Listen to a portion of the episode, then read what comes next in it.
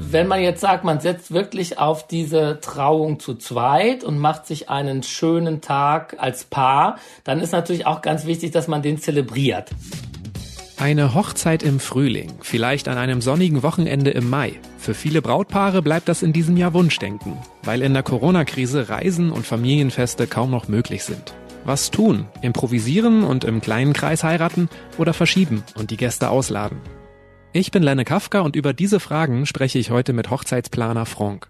Hallo Frank, du sitzt in Frankreich. Schön, dass du Zeit gefunden hast. Hallo Lenne. Ja, äh, vielen Dank für die Anfrage, für die Möglichkeit, euch etwas hier zu erzählen. Die Hochzeitssaison hat noch gar nicht richtig begonnen und schon ist sie irgendwie schon wieder vorbei. Große Familienfeste sind im Moment verboten. Und eigentlich weiß ja auch niemand, wie sich die Lage entwickelt. Was würdest du denn jetzt Brautpaaren raten? Sollte man jetzt alles verschieben oder vielleicht umdenken, kleiner feiern? Ich habe natürlich auch einige Fälle, einige Paare, die das betrifft. Niemand kann voraussagen, wie es weitergeht. Und es wird sicherlich noch innerhalb des nächsten Jahres nicht wirklich eine Festtagsstimmung, eine solche gute Laune aufkommen, dass man sagt, hey, jetzt feiern wir diesen schönsten Tag des Paares. Von daher habe ich meinen Paaren geraten, die Hochzeit definitiv zu verschieben. Ja, es ist vielleicht nicht die Zeit für große Familienfeiern, aber es sind ja nicht alle Standesämter geschlossen. Es gibt in manchen Orten zumindest die Möglichkeit, sich das Ja-Wort zu geben. Allerdings wäre es dann wohl nur eine Trauung zu zweit. Wie wird denn dieser Tag trotzdem besonders? Also was könnten sich Paare einfallen lassen? Wenn man jetzt sagt, man setzt wirklich auf diese Trauung zu zweit und macht sich einen schönen Tag als Paar, dann ist natürlich auch ganz wichtig, dass man den zelebriert. Also, dass man sich da auch hübsch macht, dass man sich dann nett anzieht, auch vielleicht schon eine Art Brautkleid oder Outfit, natürlich nicht das ganz große, wie wir es dann später bei der kirchlichen oder bei der richtigen Hochzeit sehen, und dass man dann zum Beispiel ein Candlelight Dinner macht. Man kann ja auch mal mit den Standesämtern sprechen, ob die jetzt in dieser Zeit besondere Trauungen anbieten in schönen Locations nach wie vor, auf dem Fernsehturm in Berlin, auf einem Schiff, zum Beispiel auch abends, spät, draußen vielleicht auch. Also da sind ja die Standesämter sehr, sehr unterschiedlich in Deutschland. Das ist nicht überall einheitlich geregelt. Da gibt es Möglichkeiten, da sollte man sich erkundigen. Denn wichtig ist schon, dass die Paare diesen Tag natürlich auch zu einem besonderen Tag und unvergesslichen Tag machen. Dazu gehört die Garderobe, dazu gehört aber auch dann vielleicht schön essen zu gehen. Natürlich auch da je nach Gusto. Das kann auch ein tolles Picknick sein im Sommer, irgendwo im eigenen Garten vielleicht sogar, den man schön dekoriert, äh, den man mit Lichtern schmückt, mit ein paar Blumen. Also wichtig ist, dass dieser erste emotionale Höhepunkt, wo sich das Paar das Ja-Wort sagt, dass der natürlich auch speziell wird und unvergesslich und romantisch. Und das kann dann natürlich zu zweit werden, ganz klar. Ich habe allerdings auch schon erlebt, dass viele Paare, wenn sie dann schon standesamtlich geheiratet haben, so ein bisschen die Lust daran verlieren, das dann noch groß zu feiern, weil sie diesen Schritt eben dann doch schon gemacht haben und äh, dann die große Hochzeit weit in die Ferne rückt, beziehungsweise quasi auf unbestimmt verschoben wurde. Von daher sollte man das definitiv auch richtig planen und sagen, okay, wir machen dieses Jahr den Schritt Standesamt, aber planen das fest ein, ähm, setzen auch einen Termin und laden dafür die Gäste dann sozusagen um auf diesen speziellen Termin, machen das dann im nächsten Jahr. Sonst wird ja oft jedes Detail bis ins Kleinste geplant. Wie wichtig ist denn vielleicht dieses Jahr an so einem Tag dann auch Spontanität? Wie viel würdest du planen und wie viel würdest du vielleicht offen lassen, an dem Tag spontan gucken, um auch so ein bisschen Erwartungsdruck rauszunehmen? Mit spontanen Geschichten bin ich immer etwas vorsichtig als professioneller Planer. also ich würde schon alles so weit wie es geht planen und dann muss natürlich immer Raum für Spontanes sein, dass man noch einmal um den See wandert, ein bisschen was Romantisches unternimmt, dass man Fotos im Sonnenuntergang macht. Also das muss der Tag natürlich schon hergeben, aber schon natürlich muss klar sein, wo soll was stattfinden. Ich würde auch einen Tagesablauf planen. Das Standesamt ist ja eh zu einem einem festen Zeitpunkt gebucht. Und ähm, ja, vor allen Dingen auch wichtig, egal ob es jetzt eine große oder kleine Hochzeit ist, also mit 150 Personen oder zu zweit nur, wichtig ist, dass die Erwartungshaltung auch von vornherein geklärt wird. Also dass das Paar bespricht, was verspreche ich mir von dem Tag? Was möchte ich haben? Welches Gefühl? Wie soll der Tag ungefähr aussehen? Soll das ausgelassen sein? Man kann auch zu zweit zum Beispiel feiern. Wir erleben das gerade, dass die Berliner Clubs äh, live streamen von DJs.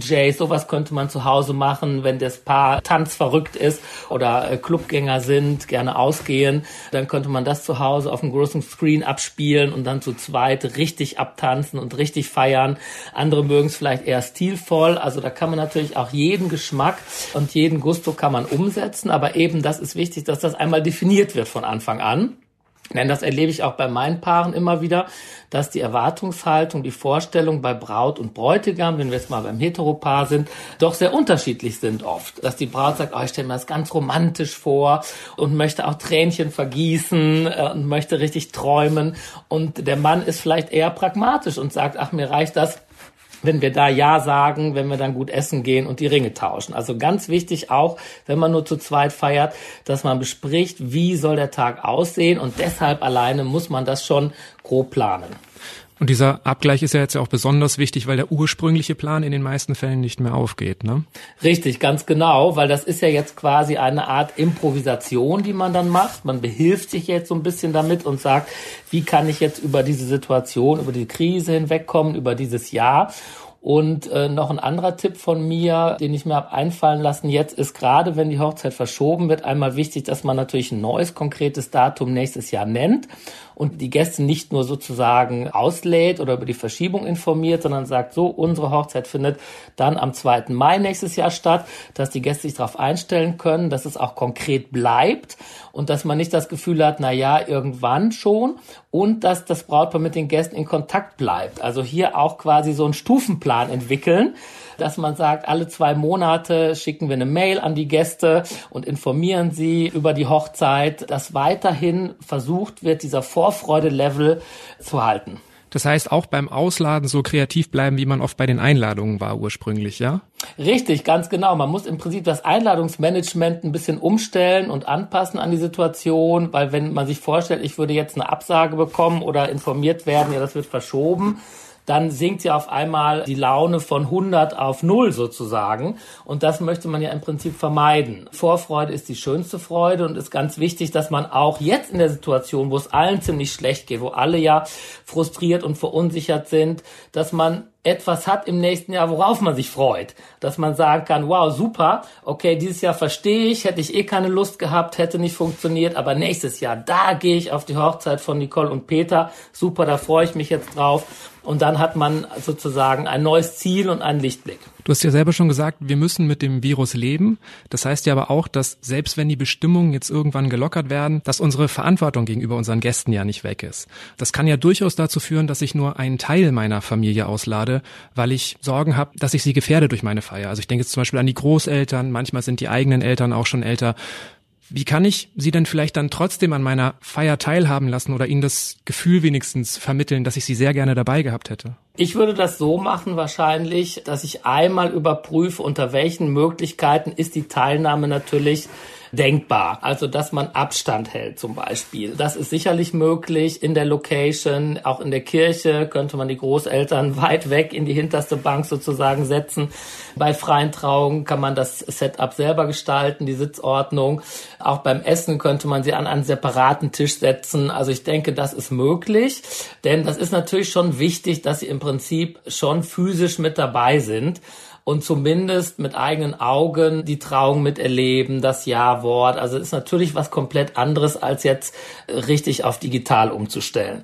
Wenn das nicht möglich sein sollte, dann muss man sie natürlich per Videoschalte und Calls mit reinholen. Dann wird sich vielleicht ein riesen Screen ähm, etablieren auf Hochzeiten oder auf Veranstaltungen, was ja in den letzten Jahren auch schon Einzug gehalten hat, dass man Grüße schickt oder dass man ähm, Videos schon zeigt, äh, Livestreaming macht, auch auf Hochzeiten. Das wird sicherlich noch verstärkt kommen. Aber da denke ich dann eher zum Beispiel auch an Gäste aus dem Ausland, die vielleicht auch gar nicht mehr reisen können, weil es keine Flugverbindung mehr gibt, als jetzt an die Familie, die vor Ort ist.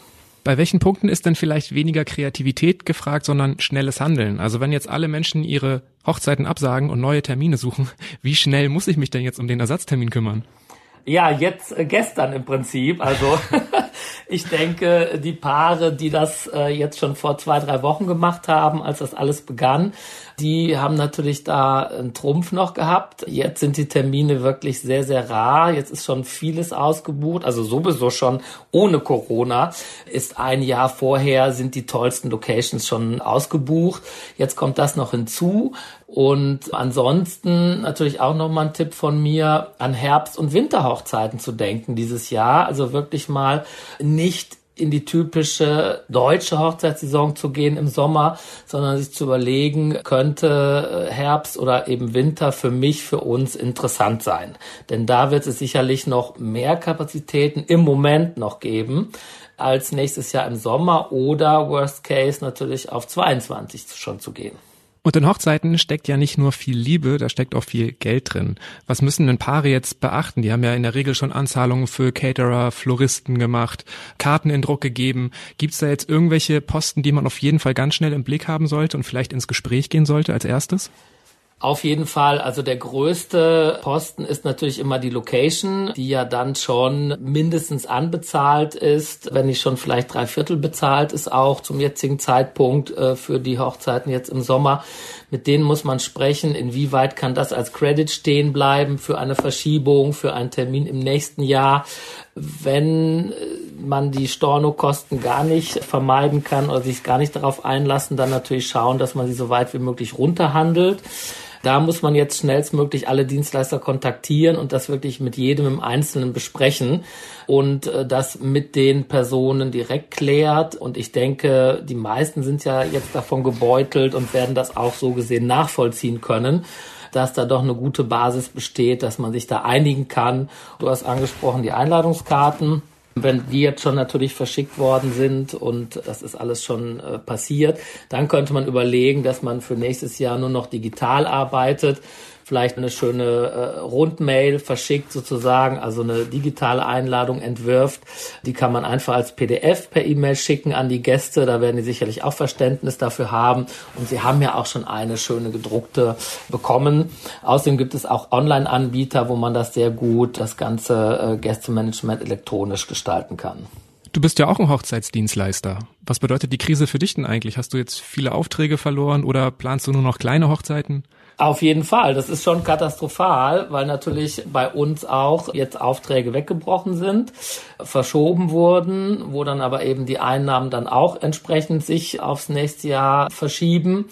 Als mediale Person betrifft mich das, weil alle Drehs im Moment abgesagt sind, alle TV-Drehs. Also wir sind gerade dabei, so ein paar kleinere Sachen vielleicht in der Greenbox zu starten, also Kommentierungsgeschichten, aber die großen Drehs und Hochzeiten sind alle on hold und von daher geht's mir da auch nicht so gut im Moment. Hast du vielleicht zum Schluss noch so einen Universaltipp für mich, der einfach jede Hochzeit besser macht, egal wie die Umstände sind? Das Wichtigste äh, für eine gelungene Hochzeit, das ist wirklich die Laune der Gäste. Das heißt, die Gäste tragen das Ambiente, die tragen die Stimmung und man möchte eine gute Stimmung haben. Das heißt, als Paar, als Gastgeber muss ich immer dafür sorgen, dass es meinen Gästen gut geht. Und ähm, das war ja auch zu Beginn eben deshalb ein Grund zu sagen, wir verschieben die Hochzeit, weil die Gäste eben nicht diese Laune und diese Stimmung aufbringen können. Und da könnte man noch so viel Geld jetzt in die Hand nehmen. Wenn die Gäste das nicht tragen, dann wird das nichts. Also der Erfolg hängt von den Gästen ab, außer man heiratet eben nur zu zweit. Aber auch dann muss man natürlich emotional in der Verfassung sein, dass man sagt, ich freue mich auf den Tag, ich lasse los, ich genieße ihn und muss es schaffen, die aktuellen Sorgen zur Seite zu packen.